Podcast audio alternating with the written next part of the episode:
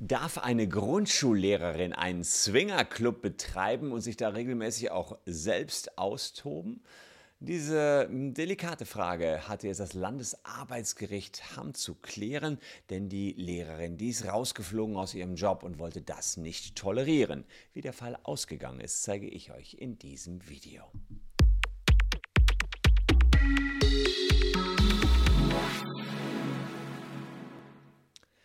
Hallo, ich bin Christian Solmecke, Rechtsanwalt und Partner der Kölner Medienrechtskanzlei Wildeborger und Solmecke. Und wenn ihr Bock auf mehr kuriose Gerichtsurteile habt, dann lohnt sich ein Abo für diesen Kanal auf jeden Fall. Wir gehen steil auf die eine Million Abos zu.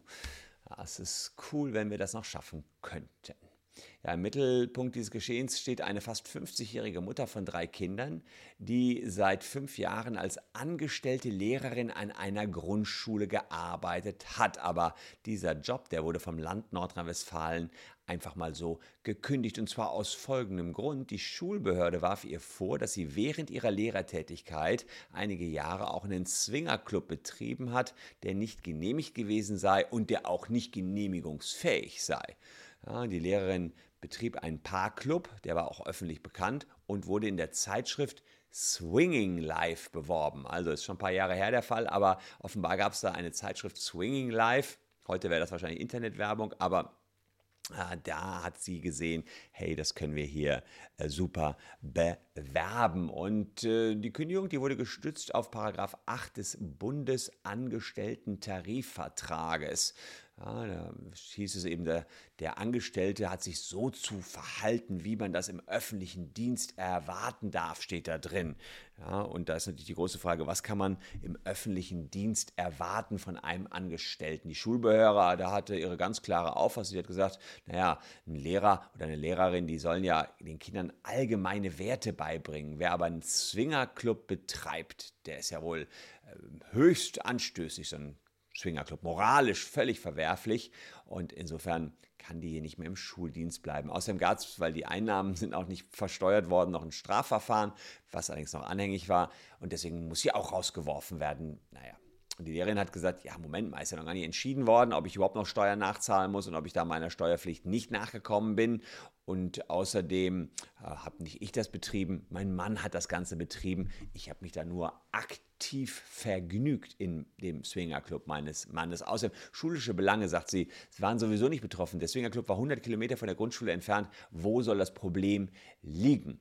Die Lehrerin ging also gegen ihre Kündigung vor und hat erstmal verloren vom Amtsgericht Herford. Die haben nämlich die Argumentation bestätigt und gesagt, nö, Grundschullehrerin, Swingerclub, absolutes No-Go.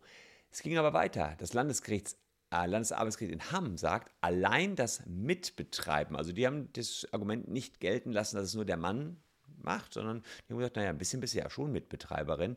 Und die haben gesagt, allein das Mitbetreiben des Clubs ohne vorherige Einholung einer Nebentätigkeitsgenehmigung der Schule, egal ob das ähm, notwendig war oder nicht, macht für sich allein die Fortsetzung des Arbeitsverhältnisses nicht unzumutbar.